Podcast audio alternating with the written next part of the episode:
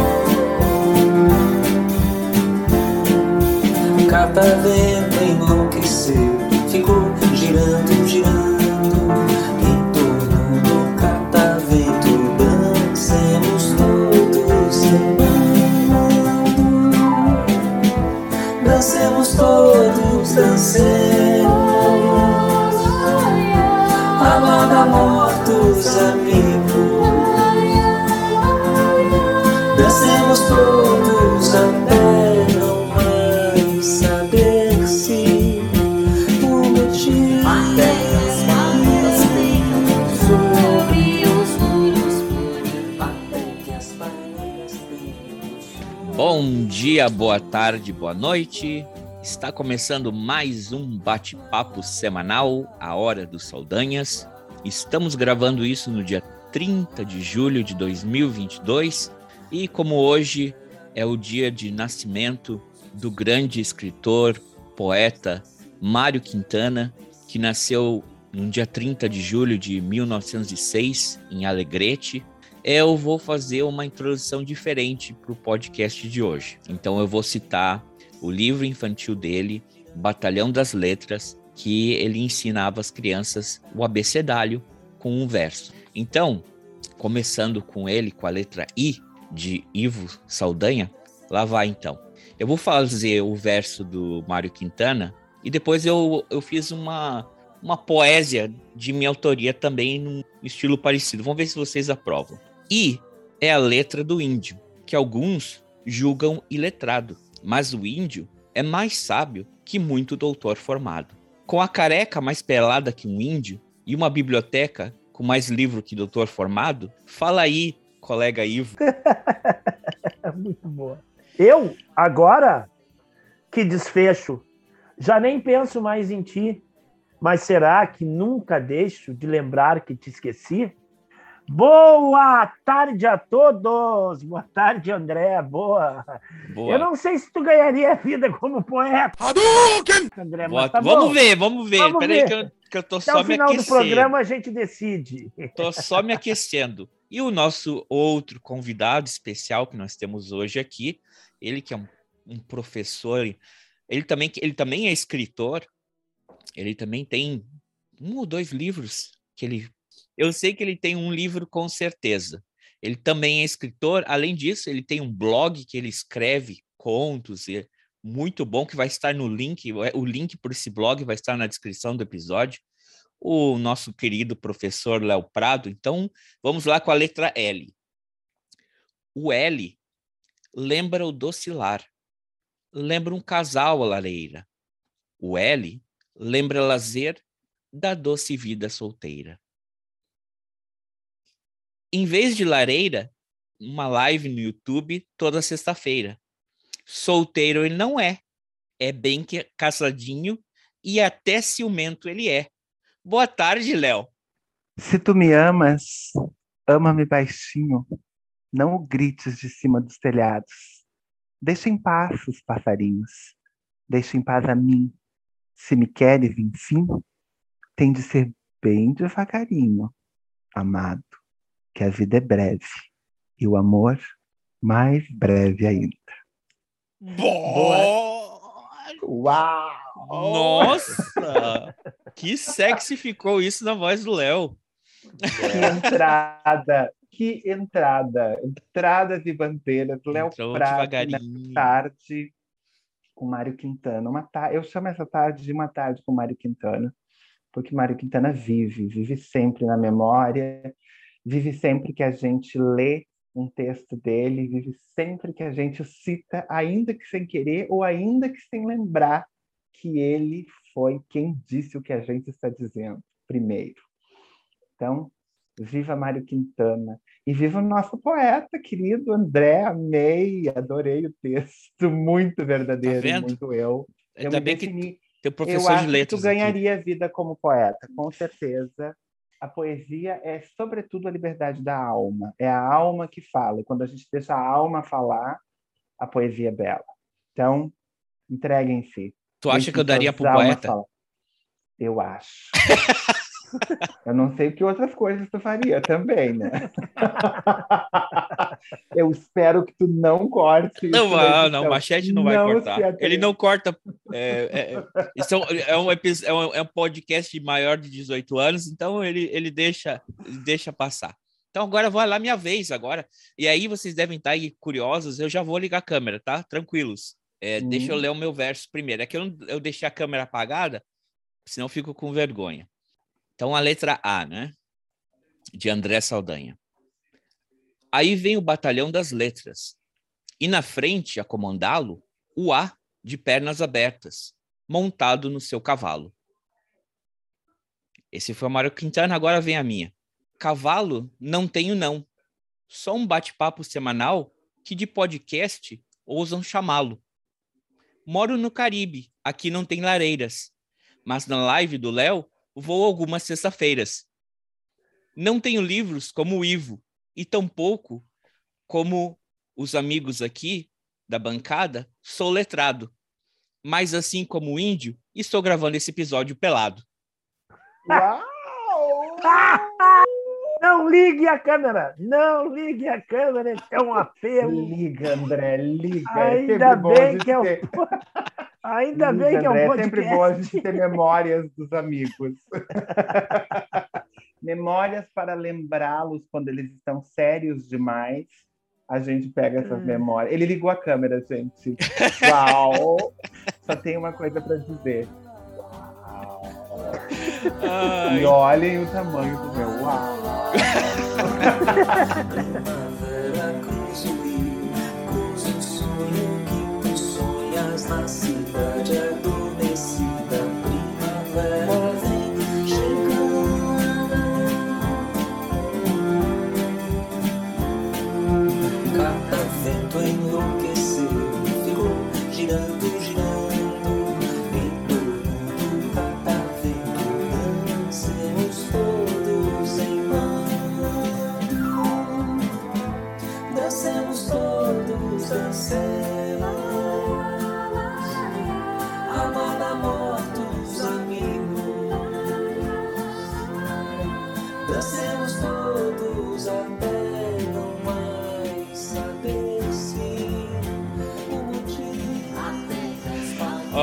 Olha só, então puxe o seu cafezinho preto e o seu quindim, que hoje nós vamos falar de Mário Quintana. Mas antes, como já é de costume, quando o Léo vem aqui participar, ele tem o quadro dele. Ele tem um quadro no, no, no podcast que ele vai ler pra gente hoje, no dia 30 de julho. O que, que temos aí no manual do, do Segredo Sagrado Feminino? Então, de acordo com o anuário da Grande Mãe, da Mirella Fowler, Nesse dia, em Tarascon, na França, eu não sei se eu pronunciei corretamente, deve ser Tarascon, alguma coisa assim, celebra-se o festival anual Taras, no qual se comemora a captura de um dragão cuspindo fogo. A multidão segue a imagem do dragão pelas ruas, tocando-o para se livrar do azar e atrair a sorte. No Canadá, festival nativo de Mi'kmaq, versão cristianizada da antiga celebração nativa do Pai Céu e da Mãe Terra, e reverenciando Santain, a padroeira da região.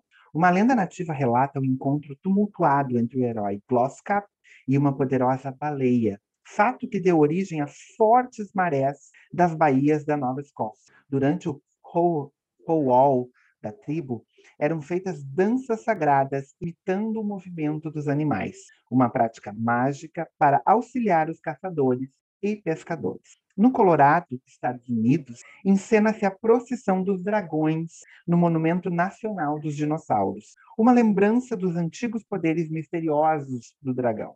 Na tradição assírio-babilônia, era cultuada a deusa Tiamat, detentora das forças férteis e criativas, representada em forma de dragão. Em mitos mais tardios, Tiamat foi capturada pelo herói Marduk e cortada em duas metades, que formaram o céu e a terra, despojando a deusa ancestral do seu poder único de criadora. Celebração nativa norte-americana, homenageando Tamayaut, a deusa da terra e criadora da vida, e seu irmão Tukumit, o deus do céu. Juntos, eles criaram todos os seres e toda a vida do mundo. Acredita-se que aqueles que se casam neste dia serão abençoados com amor e prosperidade. Inspire-se na tradição xamânica para saudar o Pai Céu e a Mãe Terra. Abrace uma árvore, fundindo-se seu tronco e enraizando firmemente seus pés na terra. Eleve seus braços e sua cabeça para o céu, percebendo a captação das energias cósmicas por meio de seus dedos. Inspire profundamente, sentindo o prana vitalizar seus chakras. Abra seu coração e perceba toda a conexão existente na natureza. Saúde seus irmãos de criação dos outros reinos e haja como mediadora, mediador entre as energias do céu e da terra. Invoque a deusa Tiamat para lhe ensinar os sacrifícios necessários para mudar e se renovar, integrando assim o eu superior com o inferior e complementando suas polaridade. Abençoada seja nesse 30 de julho. Olha só, muito bem. Então, amigos, hoje é a noite para vocês lutarem com o dragão, ou agarrarem uma baleia, ou casarem. E cuidado com São Jorge. e se verem uma árvore, não abrace a árvore, mas não dá uma de ser gay, né? Então. É, é, o que, que você falou, Léo? Peraí que eu falei por cima. Cuidado para não ser o São Jorge hoje e matar o dragão. Ah. Das utopias. Se as coisas são inatingíveis, ora, não é motivo para não querê-las. Que tristes os caminhos, se não fora a presença distante das estrelas. Eu, bem. agora, que desfecho, já nem penso mais em ti, mas será que nunca deixo de lembrar que te esqueci? Ah, essa foi a que eu falei no começo, Léo, seu copião. Desculpa, eu não estava com. Uh, uh, uh, não atenção, estava te ouvindo. Não estava prestando atenção no que eu estava falando, Léo.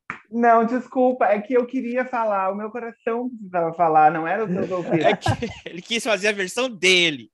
Então, na poesia tem isso, a gente tem o direito de dizer era o meu coração que precisava falar, não era? Além de te escutar, o meu coração precisava falar. Por isso. Ah, muito bem.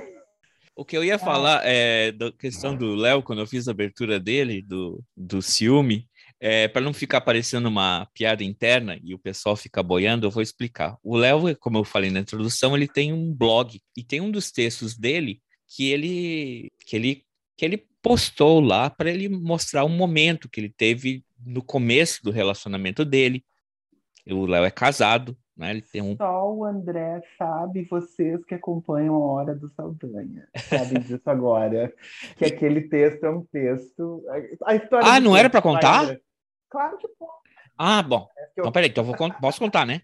Claro que pode. Então, o Léo fez um texto no, quando ele estava recém começando o namoro dele com o companheiro dele, e era um, um texto sobre ciúme, sobre insegurança, sobre incerteza, sobre medo de se apaixonar por alguém, né? E é um texto muito bonito, assim, só que aí mi milhares de visualizações, tem um comentário. Um filho da puta de um aluno dele manda assim: Professor, me ajude a identificar o sujeito nessa frase aqui, não sei o que, não sei o que, não sei o que. Mas é muito do Lazarento esse cara. Ele entra no texto que a pessoa está se desnudando sentimentos e ele pergunta, professor, onde é que está o sujeito? E nem era o sujeito na, no texto dele, era um outro texto que ele queria uma, uma ajuda lá. Eu posso, eu posso dar um contexto desse texto? Fale, um contexto claro. desse texto é super importante. Só que na hora do Saldanha tem meus segredos, né? Só vindo na hora do Saldanha, as pessoas descobrem meus filmes favoritos, os filmes que eu gostaria que me convidassem para assistir, aquela coisa toda. E agora mais esse segredo aqui, não. olha quantas coisas. O meu biógrafo um dia vai ouvir todos esses podcasts para poder descobrir coisas que eu contei aqui. É, esse texto foi o primeiro estresse do meu namoro, quando começou meu namoro lá em junho de 2018. Eu sou uma pessoa ciumenta. Mentira! Hoje bem, mas hoje eu estou medicado. mas esse texto do qual o André se refere está entre os mais acessados no meu blog. E eu acho muito interessante, porque ele é um texto revelador de almas que ninguém sabe né, do que se trata. Obviamente que ao ler o conteúdo vai fazer criar mil ideias em cima dele, né? Mas a verdade sobre aquele texto é que aquele foi o primeiro fim de semana que meu namorado passou o dia inteiro sem me dar notícias e foi o primeiro o meu primeiro chilique assim que a gente começou a namorar. Então, enfim, se quiserem descobrir mais sobre o conteúdo do texto, vão até o meu Vamos blog, tá lá. Quem faz um poema abre uma janela. Respira, tu que estás numa cela abafada, esse ar que entra por ela. Por isso é que os poemas têm ritmo, para que, que possas profundamente respirar. Quem faz um poema salva um afogado. Muito bem, olha, tamo que tamo. Fala, Léo. É preciso que a saudade desenhe tuas linhas perfeitas, teu perfil exato, e que apenas levemente o vento das horas ponha um frêmito em teus cabelos. É preciso que a tua ausência trescale, sutilmente no ar, a trevo machucado. As folhas de alecrim desde há muito guardadas, não se sabe por quem em algum móvel antigo.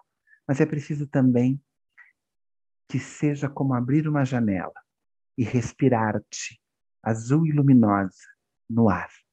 É preciso a saudade para eu sentir, como sinto em mim, a presença misteriosa da vida.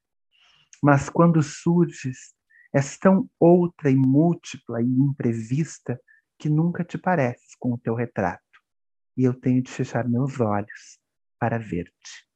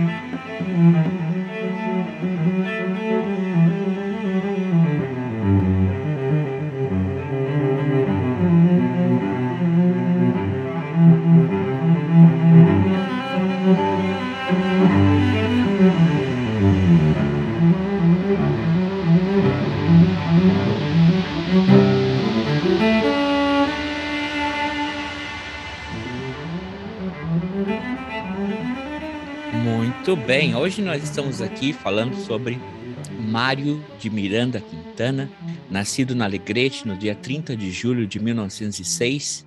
Ele faleceu em Porto Alegre no dia 5 de maio de 1994. Ele foi um poeta, tradutor e um jornalista brasileiro.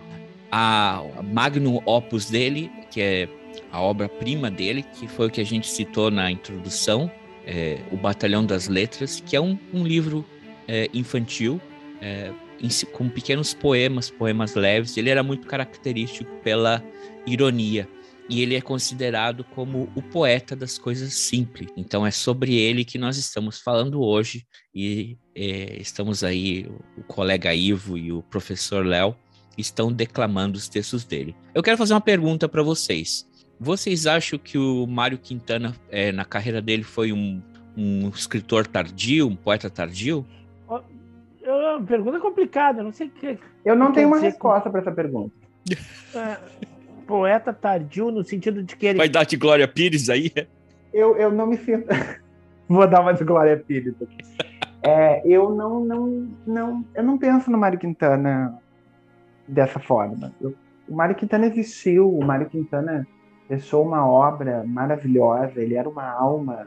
Uh, muitos poetas tocam pessoas, mas eu acho que o Mário Quintana toca todo mundo. Ele fala de coisas tão essenciais. Ele tem tanto aquilo que se fala do Shakespeare, na minha opinião, que é a universalidade, né? Eu acho que o que ele fala é capaz de ser lido em qualquer lugar do mundo, em qualquer época do mundo. É possível se encontrar naquilo que ele fala. E é nesse Mário Quintana que eu gosto de pensar. Eu gosto de respirar essa poesia do Quintana. É, é, é, uma das coisas que eu mais gosto do Quintana é que o Quintana escreve, toca o teu coração e nem rima. De tão profundo e tão verdadeiro aquilo que ele diz. Assim. É, eu tenho uma história com o Mário Quintana muito forte. É, não sei se é o momento para eu poder falar isso, mas enfim, é, não respondendo a pergunta do André e, e falando aquilo que eu bem entendo sobre o Mário Quintana. Vai ser abusado. É, o Mário Quintana tem uma coisa muito importante. Eu conheci Porto Alegre em 1996. Na ocasião, eu tinha 23 anos. Eu sempre achei que eu demorei muito para conhecer Porto Alegre. E desde que eu conheci Porto Alegre, eu sempre quis vir embora para Porto Alegre. Eu sempre tive o sonho de, de, de morar em Porto Alegre. Então, é, desde que eu conheci Porto Alegre, eu sempre quis vir para Porto Alegre. Uh, e a Casa de Cultura Mário Quintana eu conheci na primeira visita que eu fiz a Porto Alegre. E todas as vezes. E diga-se de passagem, é um dos prédios mais lindos da cidade de Porto Alegre. Vou fazer só um, uma pequena vírgula aqui. Se vocês forem a Porto Alegre, vocês têm que ir na Casa de Cultura Mário Quintana. É uma obra arquitetônica belíssima, está muito bem conservada. A gente esteve lá recentemente, né, colega Ivo? Quando eu fui ao Brasil. É, se vocês forem a Porto Alegre, vocês não podem deixar de ir nesse, nesse monumento histórico, nesse prédio, arquitetura linda, e é, é, é uma lembrança do Mário, e é cultura, um lugar onde você tem salas de cinema, você tem café, é teatro. muito bom, tem teatro. Mas segue, é, segue. E, então, e quando eu ia embora, eu sempre eu vim embora para Porto Alegre em 2004. Então vejam vocês, foram oito anos indo e vindo a Porto Alegre. É, e eu sempre digo que o meu amor por Porto Alegre é maior do que tudo, porque eu sou o tipo de pessoa que não gosta de ir a lugares que me deixam triste, que me deixam infeliz. Quando eu tive meu primeiro rompimento afetivo, lá nos idos do final da década de 90, e que eu achava que o mundo ia acabar, e eu fazia um suicídio metafórico da minha alma, é, eu achava que eu nunca mais ia voltar a Porto Alegre, porque era uma pessoa que morava em Porto Alegre. Mas o meu amor por Porto Alegre era tão maior que eu pensei, gente, eu encontrei um lugar cujas memórias são maiores, as memórias felizes são maiores do que as memórias tristes. É, eu conheci Porto Alegre, a Casa de Cultura Mário Quintana, eu conheci na primeira vez que eu vim. Sempre que eu fui embora de Porto Alegre, eu sempre fui embora chorando de tristeza, de tanto que eu amava aquela cidade. E um dos lugares que eu sempre tinha vontade de voltar era a Casa de Cultura Mário Quintana.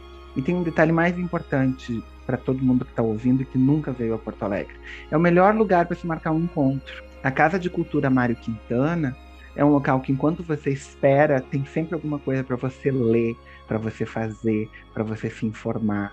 É um, é um, é um local perfeito para encontrar. É um, é um belíssimo cenário para primeiros encontros. E para registrar a importância do, da Casa de Cultura Mário Quintana na minha vida, o meu amor com quem eu estou há quatro anos, eu conheci. Nós marcamos um encontro na Casa de Cultura Mário Quintana. Então, não tenho uh, nada mais a acrescentar a respeito de vá a Porto Alegre, conheça a casa Mário Quintana, marque um encontro na casa Mário Quintana, encontre um amor, descubra um amor na casa Mário Quintana. E, e se tomar um bolo, você ainda pode ver um filme ou assistir uma obra de teatro. Não vai sair perdendo. Visite a casa Mário Quintana, ela merece. Me... É. Deixa, deixa eu falar então sobre a Casa de Cultura Mário Quintana. Ela fica, já que o André falou que é uma obra arquitetônica muito bonita e tudo mais, ela é um antigo hotel, né? O Hotel Majestic. Na realidade, ali eh, funcionou durante muitos anos um hotel e uh, o Mário Quintana residiu nesse hotel durante alguns anos ali. Ele, mas não foram os últimos, tá? Ele foi despejado de lá. Despejado não, mas ele não conseguiu mais morar ali e os últimos anos dele foi em outro lugar. Tem, tem uma história aí bonita de, de também de pessoas que apoiaram ele e tudo mais. Mas ficou registrado como um lugar onde ele residiu durante muito tempo, no Hotel Majestic. O, o, o Mário Quintana, um solteirão, um cara é, que vivia sozinho, como o André diz, muito simples, né? Um cara das coisas simples. Inclusive a morte dele, né? É, por muito tempo eu, eu, pensava assim, pô, que azar que deu o Mário Quintana, porque ele morreu na mesma semana que morreu o Ayrton Senna. Né? O Ayrton Senna morreu no dia 1 de maio de 1994 e o Mário Quintana no dia 5 de maio. Então a morte do Mário Quintana passou quase que eh, não em brancas nuvens, mas ela foi sufocada por aquelas duas semanas de comoção, porque se tem uma pessoa que causou comoção nesse país é o tal do, do Ayrton Senna, né? Que as pessoas ficaram, né? Se falava muito do Ayrton Senna, Ayrton Senna, Ayrton Senna, e aquela morte do Ayrton Senna lá no, no, no primeiro de maio, no domingo, é, é, é, movimentou uma semana, duas semanas, sei lá, de, de reportagens, de atenção da imprensa e tudo mais. E o Mário Quintana morre naquela semana. E aí, hoje, pensando nisso que tu, tu, tu falaste aí, André, ele era o poeta das coisas simples, ele era um cara simples, né? ele tinha uma vida simples, discreta, até um pouco tímida. Né? É um cara que não, não, não, não nunca foi, eh, eh, eh, que ele não chegou a ser escolhido para a Academia Brasileira de Letras e, e, o nosso gauchismo aqui às vezes se revoltava com isso, mas parece que o Mário Quintana também não dava muita bola para isso, não aspirava muito essa essa essa coisa da, da Academia Brasileira de Letras, né? Então é um cara que, que até na morte foi simples, né? Porque ele a morte dele poderia ter sido muito mais reverenciada, muito mais badalada e tudo mais, mas ele, ele vai tem a coincidência de morrer na mesma semana que morre o Ayrton Senna. Então, todos os holofotes estão voltados para o Ayrton Senna. Mas aí você vai pensar assim, é uma coerência com um cara que leva uma vida simples, uma vida modesta e tudo mais. Lá na Casa de Cultura Mário Quintana, evidentemente que depois que o hotel fechou, depois que passou por alguma reforma e tudo mais, foi, foi, foi adquirido pelo poder público e tudo mais, e aí foi transformado em uma casa de cultura. Ela tem três ou quatro andares, ali tem galerias de arte, tem oficinas de, de teatro, tem uma. Tinha uma... um café no sétimo andar, Disco... uma vista belíssima do Guaíba. Não sei tem, como é que está agora, depois tem, da pandemia, mas. Tem, tem o café lá, lá em cima, tem, tem casa de teatro, tem casa de cinema, né? Tem, tem três salas de cinema, tem duas, eu acho, salas de teatro é, tem oficinas, tem espaço para crianças, tem biblioteca, tem discoteca, né? Se é, eu acho que ainda existe isso, a discoteca. Nós estamos numa época em que o mundo digital já supera isso, tu pode encontrar qualquer coisa do ponto de vista digital, mas por um tempo eu me lembro que uma vez eu fui fazer uma pesquisa para a faculdade e aí fui pesquisar umas músicas na discoteca lá, porque não tinha outra forma de tu, tu ouvir as músicas e tu, hoje já tu acessa tudo via via internet, né? Então é um, é um espaço de cultura e tem um quarto lá, tem a reprodução do quarto do, do, do Mário Quintana lá. Se tu quiser fazer uma visita lá, tem a cama, a escrivaninha, as coisas todas lá, o pijama dele lá, tudo. É, mas não é só isso, né? Tem um monte de coisa e é um prédio muito bonito. Eu tive a oportunidade de residir em frente à Casa de Cultura Mário Quintana, e eu morava no décimo andar, então eu via aqueles terraços da Casa de Cultura, via o Guaíba, né? as pessoas estavam no terraço, se eu me descuidasse também, me viam lá. Como um índio pelado? É, pois é. Não, mas então é só para localizar as pessoas aí, né? No que a gente está falando de Casa de Cultura Mário Quintana, o Hotel Majestic. É um prédio... Na Rua dos Andradas? Cor-de-rosa, né? É, é uma cor né? na Rua dos Andradas, na Rua da Praia. A Rua dos Andradas, ou Rua da Praia, é a principal rua da, de Porto Alegre, ali, né? Do centro de Porto Alegre, do centro histórico de Porto Alegre. Para os peixinhos do aquário, quem troca água é Deus. Uau! Ai, meu Deus, que malha tudo, né? Muito simples, muito simples, mas é extremamente inteligente.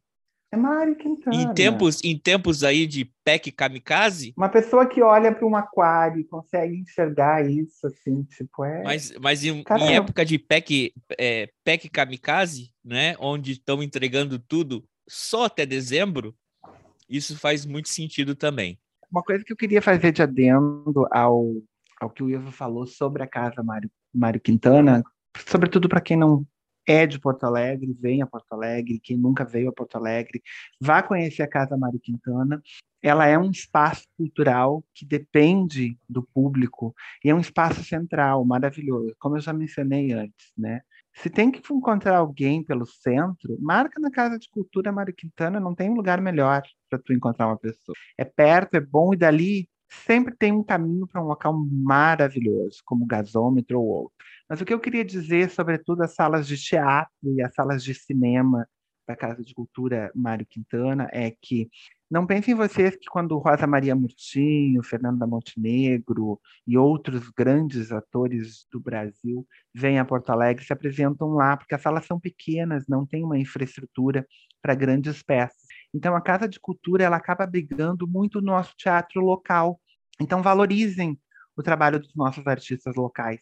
A maioria dos espetáculos montados na Casa de Cultura Mário Quintana é pelo pessoal que está batalhando muito para fazer arte nesse país. Então, prestigiem as peças de teatro. A mesma coisa eu digo sobre as salas de cinema. Geralmente, a Casa de Cultura Mário Quintana é um dos espaços de Porto Alegre que oferece os melhores circuitos alternativos de cinema. Quando eu não morava em Porto Alegre, eu tive a oportunidade de ver pela primeira vez na minha vida um circuito de cinema LGBTQIA+, que naquela época eles chamavam de GLS. E eu vi filmes uh, taiwaneses, eu vi filmes coreanos, eu vi filme japonês, eu vi filme alemão. Uma oportunidade única para um garoto que vinha do interior, que só tinha uma Globo aberta, né? uma sala de cinema que só apresenta os pipocões da vida, né? os famosos blockbusters. A Casa de Cultura sempre oferece cinema nacional, geralmente passa pela Casa uh, Mário Quintana, Casa de Cultura Mário Quintana. Então, galera, quando vira Porto Alegre, prestigia sobretudo a cultura local no teatro e também no cinema, além das exposições que valem a pena e são sempre artistas uh, locais. A Casa de Cultura Mário Quintana ela não é uma casa inacessível, ela é uma casa extremamente bem localizada com preços muito acessíveis para a população em geral, então vale a pena. Eu vi um espetáculo sobre as grandes mães africanas, as grandes deusas africanas, na Casa de Cultura Mário Quintana, montado por um grupo de uh, uh, um grupo uh, teatral de cultura negra aqui de Porto Alegre, belíssimo sobre a história da África. Inclusive, quem me levou a esse espetáculo, me chamou e me convidou, vamos, vamos, foi a minha dileta amada Claudinha, senhora Ivo Saldanha, que está aqui presente. O mais feroz dos animais domésticos é o relógio de parede. Conheço um que já devorou três gerações da minha família. Minha vida não foi um romance. Nunca tive até hoje um segredo. Se me amar, não digas que morro de surpresa, de encanto, de medo. Minha vida não foi um romance. Minha vida passou por passar. Se não me amas, não finjas que vivo esperando um amor para amar. Minha vida não foi um romance. Pobre vida, passou sem enredo. Glória a ti que me enches de vida, de surpresa, de encanto e de medo. Minha vida não foi um romance. Ai de mim, já se ia acabar. Pobre vida que toda depende de um sorriso, de um gesto, um olhar.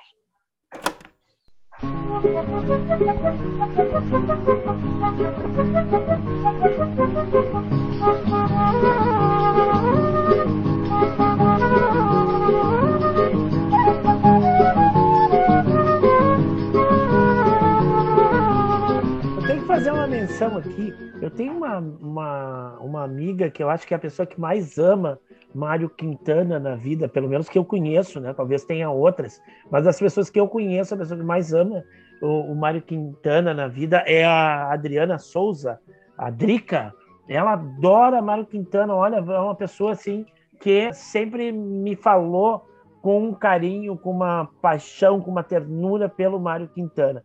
É a fã número um das pessoas que eu conheço do Mário Quintana. Um abraço para a Drica aí.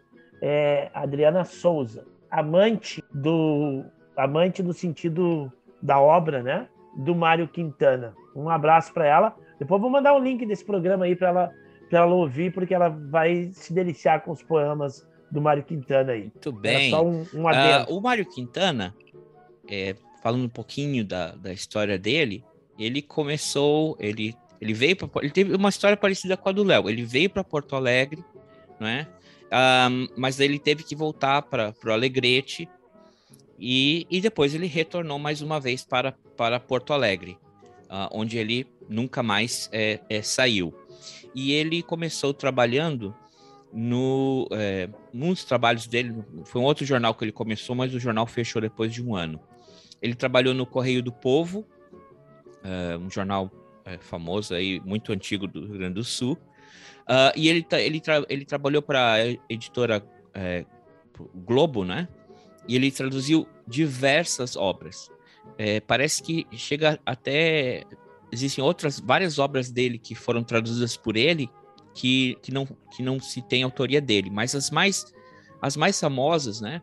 Seria Em Busca do Tempo Perdido, de Mar Marcel Proust, uh, Miss uh, Dalloway, de Virginia Woolf, e Palavras e Sangue, de Giovanni Papini, além de uma das versões do uh, Pequeno Príncipe. E quando isso, ele começou a ter um retorno dessas traduções, um emprego mais um emprego fixo no jornal, ele também pôde se dedicar a começar a escrever as obras dele, os poemas dele e lançá-los. Deixa eu só esclarecer que a editora Globo, é, para quem não sabe, tem uh, aqui no Rio Grande do Sul, a, a, é muito antiga, a Livraria Globo, né? A Livraria do Globo, não, não tem nada a ver com a Rede Globo, né? E essa Livraria do Globo, ela é, evoluiu lá no, no, no, início ainda do século XX para uh, uma editora e ela publicava vários livros e tudo mais que eram vendidos na Livraria do Globo, né? Não, não não confundir com a Rede Globo de televisão, Rede Globo de Imagina, Globo. Não. Não, não. É, não, vamos criticar. Não, a gente nunca, a gente nunca criticou. deixa aí. Que é, agora, agora o pessoal, agora o pessoal que chama Globo Lixo está do outro lado. Deixa a Globo quieta, ah. tem umas pior aí, né? Depois que a gente conheceu a Record. Muito boa. Mais centrada as pautas. É a prova de que. Isso é a prova de que as coisas sempre podem piorar. Mas a, a, a, editora Globo, que o André fala aí, que o, que, o, que o Mário Quintana participou, então, ela faz parte das livrarias Globo e, e de uma editora que produzia e que reproduzia livros para o o, o mundo gaúcho aqui, né? Não, não, não, na, não especificamente a, a, a, cultura gaúcha, mas para, para que os gaúchos tivessem acesso à literatura, né? Então, acho que, o, o inclusive, o, o Érico Veríssimo é um cara que frequentava ali a editora Globo e, e, tinha uma galeria, inclusive, onde tinha a livraria do Globo, que era um ponto de encontro de intelectuais no centro de Porto Alegre, lá nas décadas de 40, por aí. Né? É, então, o, faz muito sentido o Mário, o Mário Quintana ser tradutor e, e, e, produzir trabalhos para a editora Globo, né? E aí ganhar um, um dinheirinho. Muito bem. Léo, tu ia falar?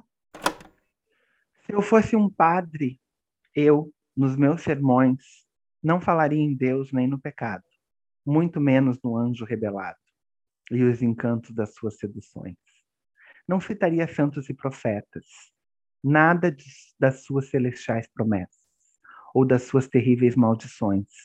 Se eu fosse um padre, eu citaria os poetas.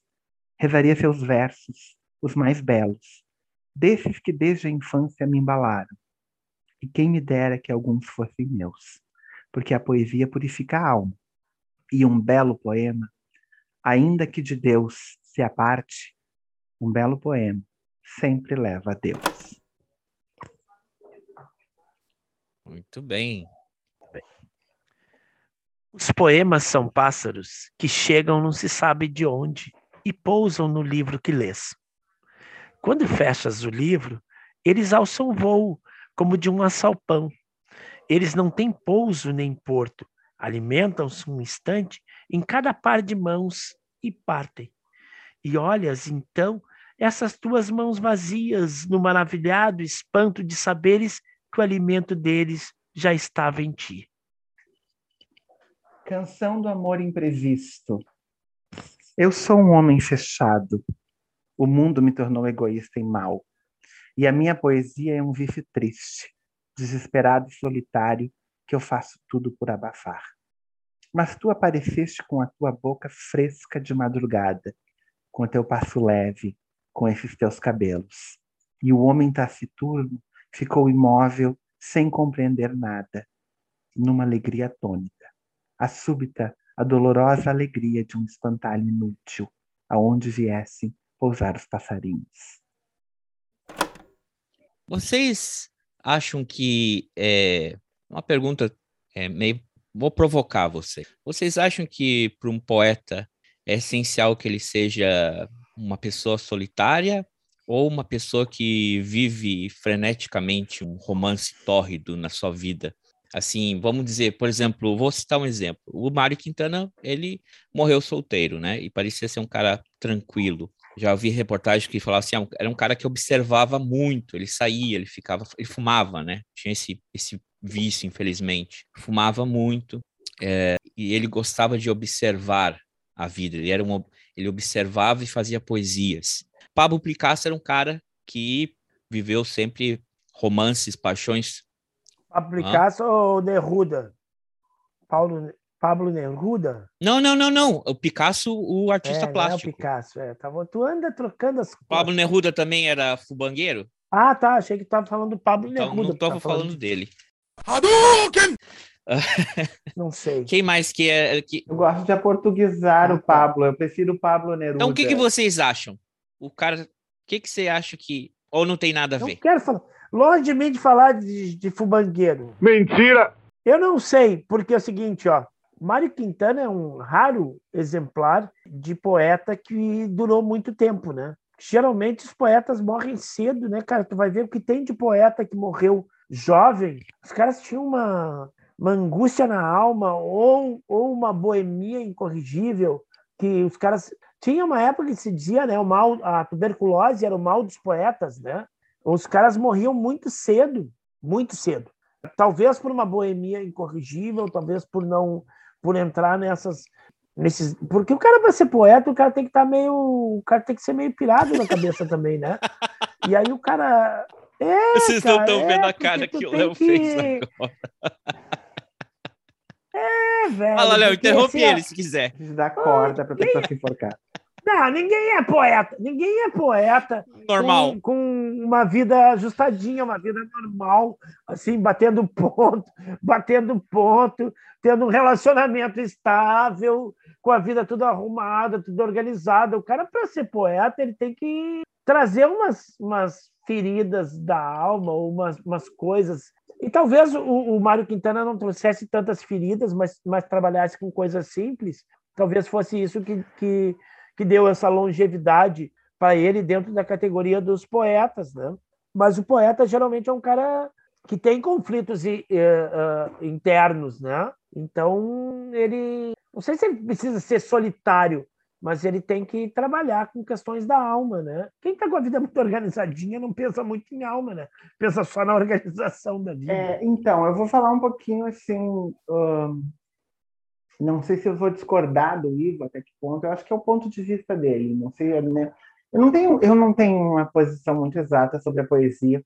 Ainda que eu seja das letras, eu nunca fui um professor perito de poesia. Eu sempre gostei da poesia como um apreciador. Eu consumo poesia, eu leio poesia, mas eu não gosto de ensinar ou de ficar tentando desvendar o que está por trás da poesia.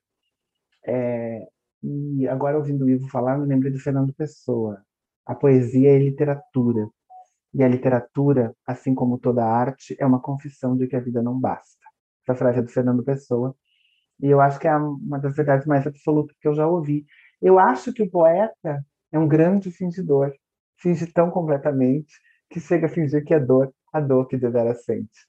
Então, para citar mais um pouco de pessoa, eu acho que o, o artista como um todo é um sensível em excesso.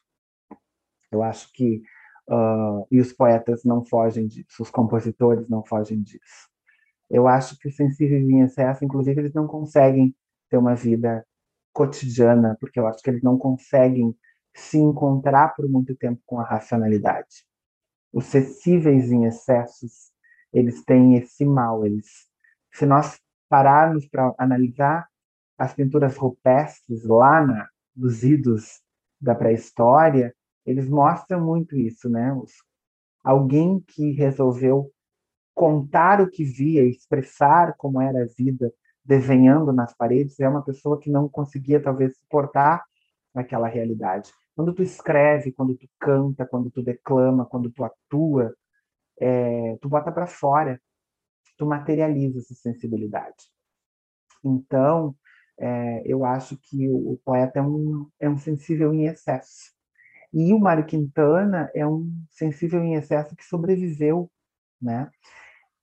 E a gente não sabe muito bem o porquê, né? Mas geralmente os outros sensíveis não se aguentaram, se jogaram, voaram alto demais e se arrebentaram. Ótimo, muito bem. Lá, bem no alto do 12 andar do ano, vive uma louca chamada Esperança. E ela pensa que quando todas as sirenas, todas as buzinas, todos os recos-recos tocarem, atira-se.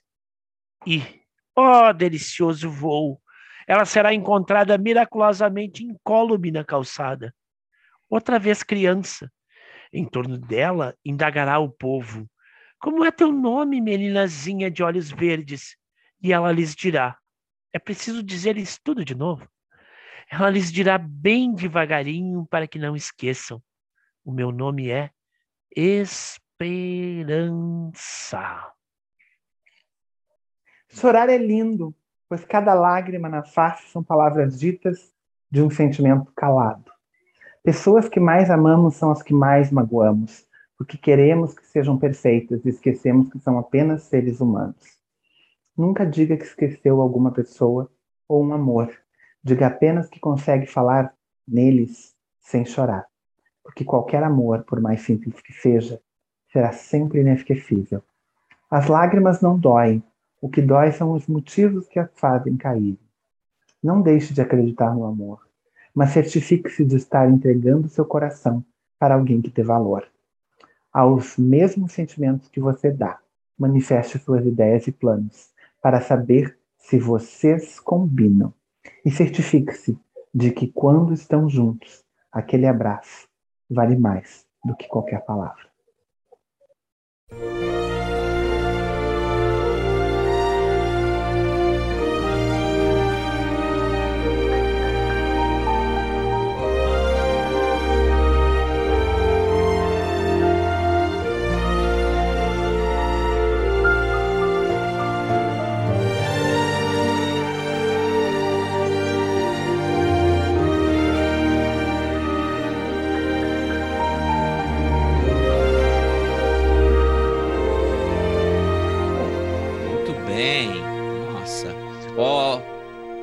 Amigos, considerações finais sobre Mário Quintana, sem falar da casa Mário Quintana, só sobre Mário Quintana. Faça sua resenha final aí, por favor.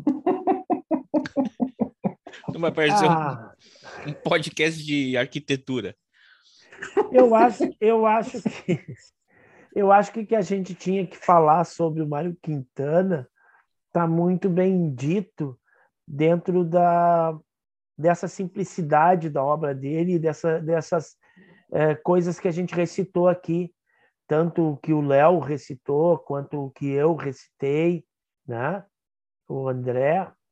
Então, eu acho que, assim, ah, é um, é um cara muito querido, eu acho, pela gente aqui do, do Rio Grande do Sul, por, por, justamente por essa simplicidade, por essa delicadeza dele e por esses poemas, alguns mais longos, né? A gente nem falou no mapa aqui, que talvez seja o, o que mais se cita do, do, do Mário Quintana, que é o, o, o, que fala sobre Porto Alegre, sobre as ruas de Porto Alegre e tudo mais, mas às vezes ele tem uns poeminhas muito pequenos e que dizem muito uh, uh, com pouquíssimas palavras, né?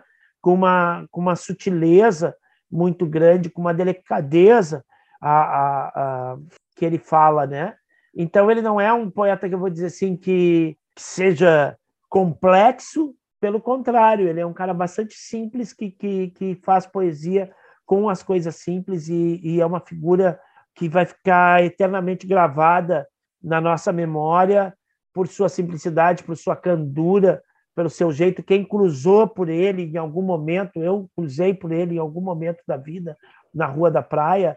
Quem, quem, quem não, não cruzou com ele, não teve essa oportunidade, mas conheceu a sua obra, que viu a sua imagem na televisão, ouviu a sua voz e viu da sua candura, da sua delicadeza, né?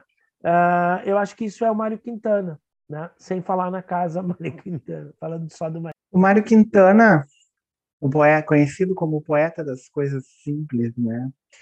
Simples e é difícil, é interessante tudo que a gente falou aqui, né? As coisas simples são as coisas que fazem a nossa essência. Ele era um grande observador disso, né? escritor modernista, jornalista, tradutor, sem sombra de dúvida, é um dos maiores poetas do século XX. Foi agraciado com alguns prêmios em vida. Uh, e é engraçado porque é, o Quintana não morre, né? A gente volta e meia cita o Quintana. A gente volta e meia cita o Quintana para falar das nossas amizades. A gente volta e meia cita o Quintana para se posicionar politicamente. A gente cita o Quintana para falar do trabalho, a gente cita o Quintana para falar do amor ou do desamor, não importa. É, ele está em tudo. E ele vive. Eu queria aproveitar, pegar agora, no final, eu estava guardando para falar, fazer essa fala no final, quando o Ivo falou que ele morreu discretamente, né? em meio a gritos de uma multidão uh, que lamentava a perda daquele que talvez fosse um herói uh, para o Brasil, ele morreu discretamente, porque a e talvez como poeta ele sabia que ele não morreria. Na verdade, o Mário Quintana não morreu. Ele deixou de estar por aqui, mas ele continua vivo na sua poesia e cada vez que a gente fala, cita Quintana. Quem não tem uma frase pequena da simplicidade da sua poesia, talvez nem saiba que é dele, né? Então, Quintana vive, né? Quintana neles, né? Então, quando eu acho que é, é, é difícil, é, é, difícil até localizar o Quintana dentro da preferência da gente.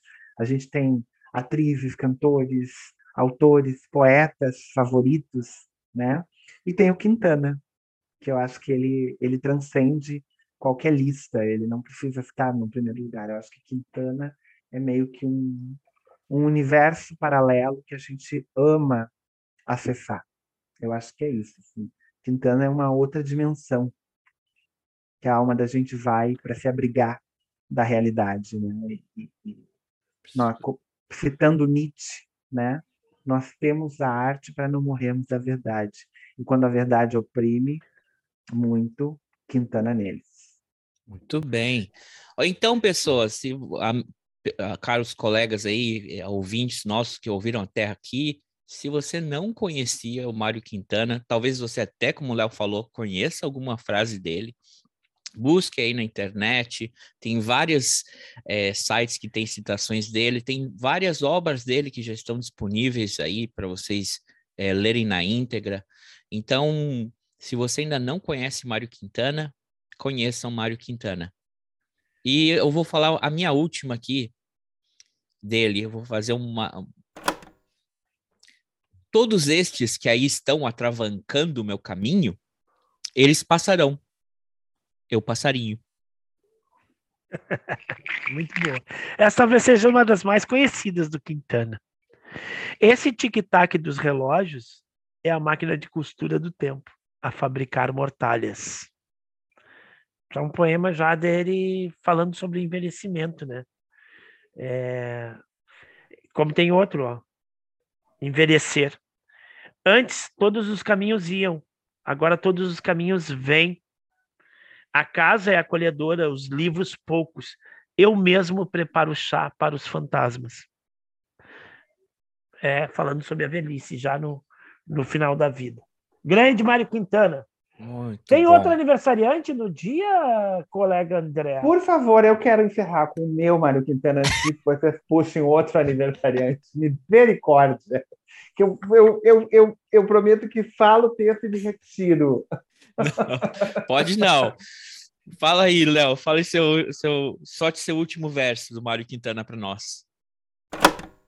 Esses que puxam conversa sobre se chove ou não chove, não poderão ir para o céu.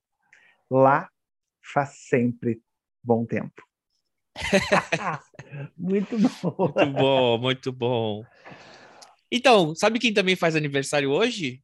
Eu me recuso. O Arnold Schwarzenegger, Léo. Tá fazendo 75 anos.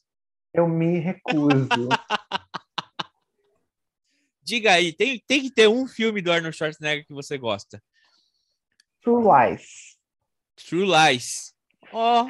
Ah, mas aí também, né? Aí ele. Aí não vale James Cameron. por causa da. Por Da causa Jamie Lee Curtis. Hã? Jamie Lee Curtis. Jamie Lee Curtis tá um espetáculo naquele filme. Ah, eu, uma vez eu fiz uma viagem com meu filho. É o filme que o Schwarzenegger tá mais bonitinho. E olha que não frequenta. Não frequenta. Uma vez Não eu fiz uma frequenta. viagem com meu filho de carro, a gente foi de Miami até, até o uh, uh, The Keys. E, e tem a ponte, tem uma. Eles, eles construíram uma outra ponte, né? E tem a ponte antiga e tem uma área da ponte antiga que tem um vão. Aí eu falei assim, filho, você sabe o que, que aconteceu ali? Ali é, vem um, um avião, explodiu aquilo ali, porque tinha uns caras maus que iam levar uma bomba para Miami. É verdade? falei, é, vou te mostrar, tem um vídeo disso. Tadinho, um dia ele vai descobrir que o pai dele é um mentiroso. Ah, não, ele pensa assim, Pai, isso aí é um filme, pai. filme preferido do Arnold Schwarzenegger, Ivo Saldanha. Ah, eu acho que é o Conan, o Bárbaro, né? Sabia que É, tem isso. Conan o Bárbaro e Conan o Destruidor, porque são os primeiros, acho, filmes dele. Eu estava vendo aqui, ele fez outras coisas antes disso, mas o primeiro que vai chamar a atenção, ele ainda é novinho, ele ainda está com um braço gigante, né? Depois ele vai, depois ele vai continuar sendo um cara fortão, mas não tão fortão, né? Cara, o cara chegou a ter 63 centímetros de, de braço. 63 centímetros de braço Cadê é mais do Léo? que é mais do que a minha coxa hoje, assim, e, e- e eu não tenho as Ai, pernas tão finas como meu pai. Mas que baita macho! É. Não, a minha coxa nunca teve 63 centímetros. É, é, é mais do que a coxa do Lula, porra. Que Né? isso, Que loucura. É, por favor. para falar de pessoas que têm coxas. Deus aí me livre. de- de- Photoshop não vale. Não. Não, o cara tinha 63 de braço quando ele fez o Conan o Bárbaro. Não, mas eu gosto porque. Como ele é um ator interessante, né? A gente precisa falar dos 63 centímetros de braço do Schwarzenegger para ter assunto. Ai, tá, deixa eu te Não, ajudar, deixa eu Mas te sabe, ajudar. sabe por quê? Porque é o seguinte, ó, o, o, o, o, o Schwarzenegger é daquela leva é, Brucutus. dos anos 80, de, de, de, de caras que faziam filmes de ação, isso vendia pra caramba, e todo mundo queria ir ver aqueles filmes com, com, com tiro e bala, explosão e tudo mais, e parará, parará, parará, que a gente ia e é que o levava a gente pro do cinema. futuro, né? Em 1985 eu ia para o cinema para ver um Exterminador, do Futuro, que aliás eu acho que o primeiro é muito bom, a proposta do filme é interessante e eu acho que a, que a ideia do filme hoje ela quase se concretiza, né? Porque ela fala em um momento em que as máquinas tomam conta, tomam, tomam, uh, uh, se tornam tão autônomas que elas conseguem é, é, é, superar e destruir a raça humana. E eu vou te dizer que a gente que tá acabar com esse verme que vive no planeta chamado ser Exa humano. Exatamente, eu acho parasita. que a gente não está muito longe disso.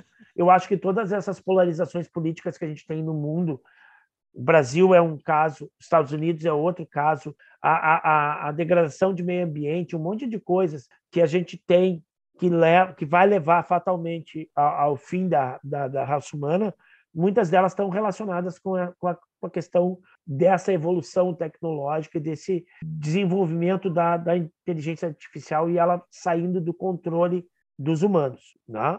Já falei aqui em outros momentos, tem drone aí de guerra que, que não precisa de interferência humana, que ele já faz o cálculo através dos algoritmos por conta própria e define que aquilo é um alvo que pode ser potencialmente é, perigoso e ele vai lá e, e, detona bombas em cima daquilo. E como ele está interligado com outros, mais 15 drones ao redor podem fazer a mesma coisa uh, por influência daquele.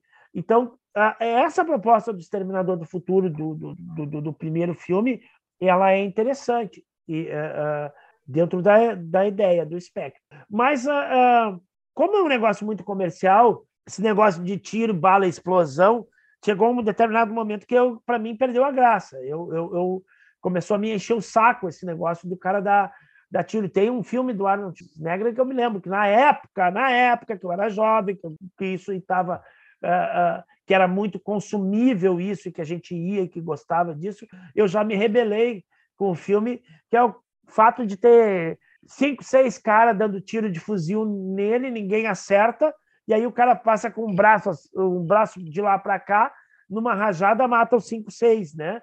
Então é um negócio muito inverossímil, muito ridículo, muito, mas que a gente consumia nos anos 80. Então, por isso que eu gosto do, do Conan o Bárbaro. Conan o Bárbaro é aquele filme mais de espada, que mais, é mais roots. mais roots, assim, e, e, e, e, tem, tem, tem uma, uma, uma, outra pegada mais, mais louca e, e todo. Mas o El, uh, ressalto. El James de Chapinha. Res, é, o El, El James, ah, o cara, nós já falamos dele aqui no outro episódio, né? É, o cara tem um vozeirão e barará. Uh, o meu filme preferido, posso falar? Vai. É o Exterminador do Futuro 2, que para mim ali acabou, acabava a franquia ali, essas continuações idiotas que fizeram, dirigido por James Cameron, para mim é o melhor filme que tem do Arnold Schwarzenegger, com a trilha sonora do Guns N' Roses, muito bom. Ah, e olha, e talvez e segundo um outro, porque Predador. O Predador também ele tem uma ele tem uma temática que ele engana, porque começa o filme você achando que é só sobre uma operação militar, é, e depois a coisa vai mudando para um filme de ficção científica. Eu gosto desse filme é, também. O, um filme e acabou. O problema dos anos 80 é que eles inventaram essa merda de continuação. Essa ah, foi a pior coisa bosta. que inventaram na história do cinema. As minhas maiores decepções estão é, nos anos 80 são com as continuações. Vou falar para vocês. Eu tive várias decepções amorosas e outras mais, mas as minhas maiores decepções são com as continuações. Vocês querem saber? Vou confessar para vocês. Eu nunca vi o Mad Max e a Cúpula do Trovão, aquele da Tina Turner, que é famoso, e todo mundo fala, é famoso. Não vi, porque eu vi o Mad Max 1 e achei um baita de um filme. E aí, quando eu fui ver o Mad Max 2, não tinha porra nenhuma a ver com, com um. E aí eu já nem quis ver o terceiro. Outro tá? filme que tá che estamos chegando lá. é, estamos chegando lá.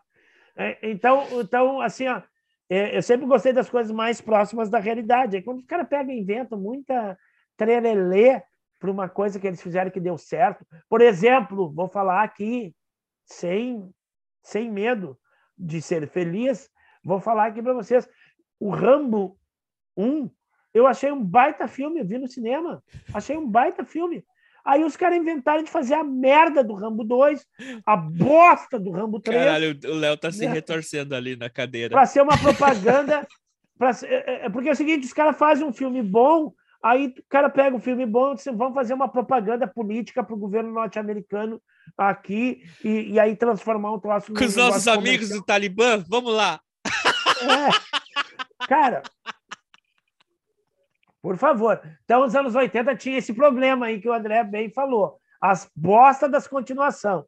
Os caras fizessem um filme, o filme está bem feito, que beleza, ó, um filme bom, parabéns, para sempre será lembrado. É. Não, vamos fazer mas, a continuação, mas...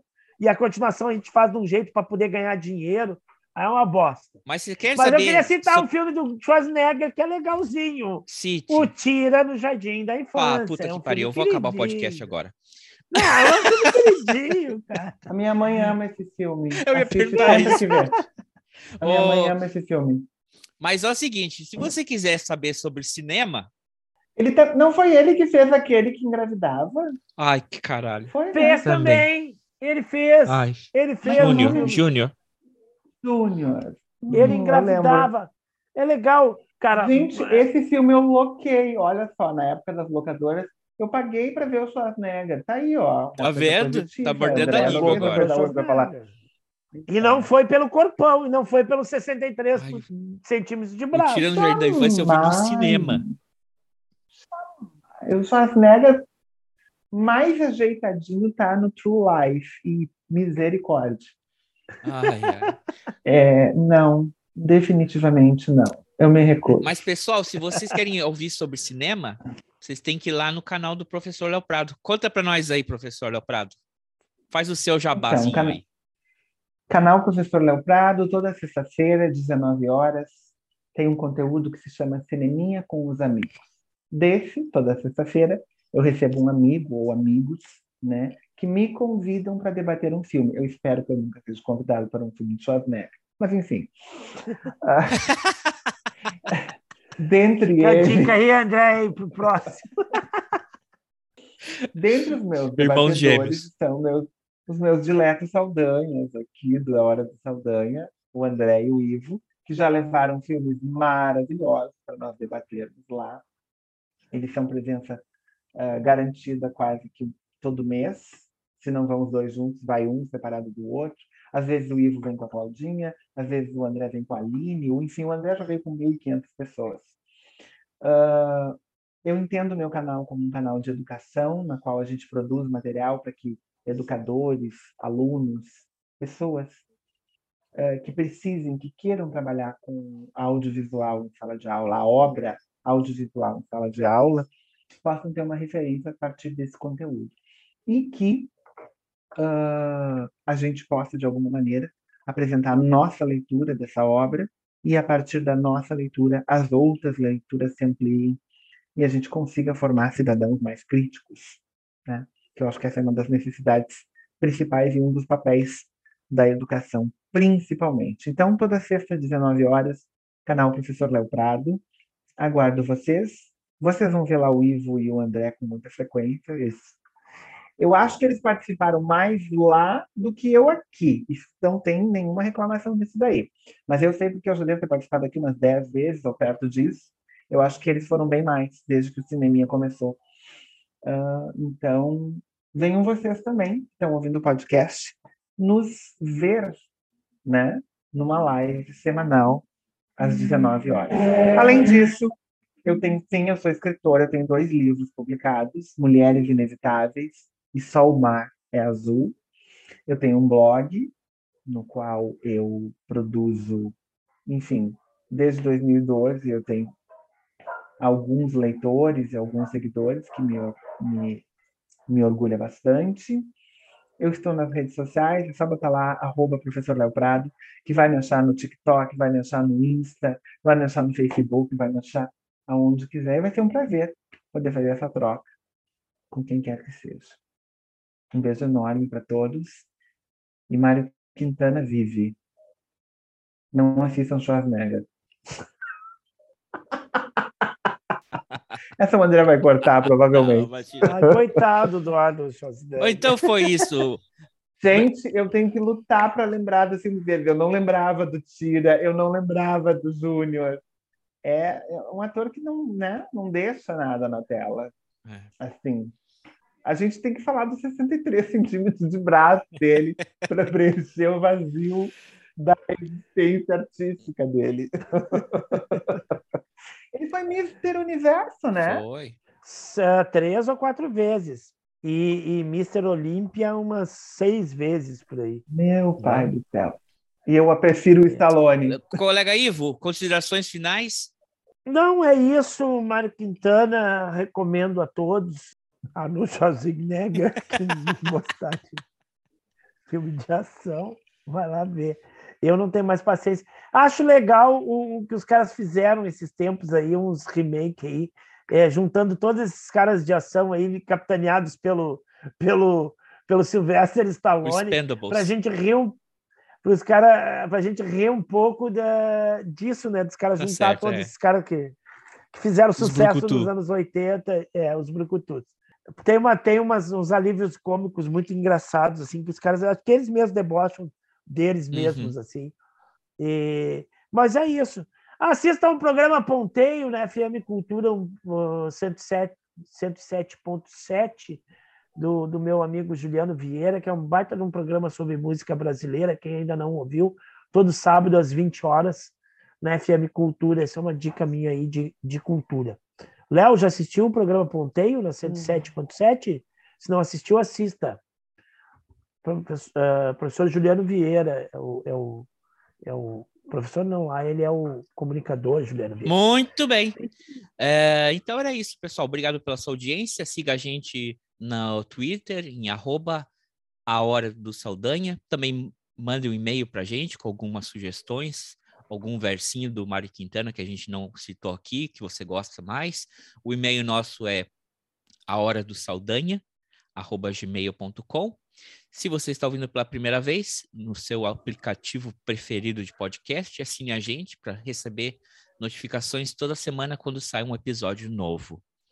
E era isso, obrigado pela audiência de vocês. Léo, obrigado por você ter vindo aqui a brilhantar a participação. Não seria a mesma coisa se tu não tivesse vindo. Ah, Léo, tem uma coisinha aí, viu? Sabe que ele era muito amigo do. Você tinha um amigo em comum com, com o Mário Quintana? O Falcão. O Falcão. Aquele Falcão. É, Falcão foi uma das pessoas que apoiou o Mário Quintana no final da sua vida, né? Inclusive botou ele lá num, num, num hotel lá em que o Falcão tinha uma participação, acho que societária, acionária, enfim, quando ele foi, quando ele saiu do Majestic. Né? E é uma coisa bem Majestic, o- interessante, né? Porque se criou um mito em Porto Alegre que eu ouvi, eu de fora ouvi esse mito e é uma mentira, então aproveito a hora de saudanhas para destacar isso para quem escuta, né? É, existe no, na, casa Mário, na Casa de Cultura Mário Quintana, existe um quarto, supostamente era o quarto do Mário Quintana, e que ficou ah, exatamente, está intacto, vocês vão lá, tem o copinho de leite, tem a laranja, tem todos os, né, todos os objetos dele montado ali, como se fosse ah, a última vez em que o Mário Quintana viveu dentro daquele quarto. Então as pessoas se deslumbram olhando o quarto, pensando, ó, oh, ele, ah, esse daqui é o quarto exatamente, ficou assim antes dele ir para o hospital e morrer, aquela coisa toda. Isso é uma mentira, né? Ele foi expulso da, do Hotel Majestic e se há alguma ah, algum ressarcimento moral histórico disso é o hotel ter se transformado na Casa de Cultura, Cultura Mário Quintana, né? Mas essa ideia de que aquele quarto é a maneira como ficou deixado pelo Mário Quintana é uma mentira, é uma falácia. Me desmintam se eu estiver errado. Não, é uma reprodução do quarto. É. Não é, não é o quarto exatamente. É, uma reprodução de então- uma época, enfim. É, Uhum, é, é, um, é um. Tem um apelo emocional quando tu olha para esse quarto. É um retrato do momento, mas não é exatamente como ele deixou o quarto para entrar para a eternidade, porque ele nem estava lá. Ah, é isso aí, então, pessoal. Obrigado por ter, por ter nos ouvido, como já falei. Obrigado a todo mundo que, que nos escuta, nos suporta. E é isso aí. Uma boa semana para vocês. Fiquem com a poesia de Mário Quintana no coração de vocês. Tchau, tchau. Obrigado, obrigado, pessoal. Um abraço a todos. Tchau. Beijo!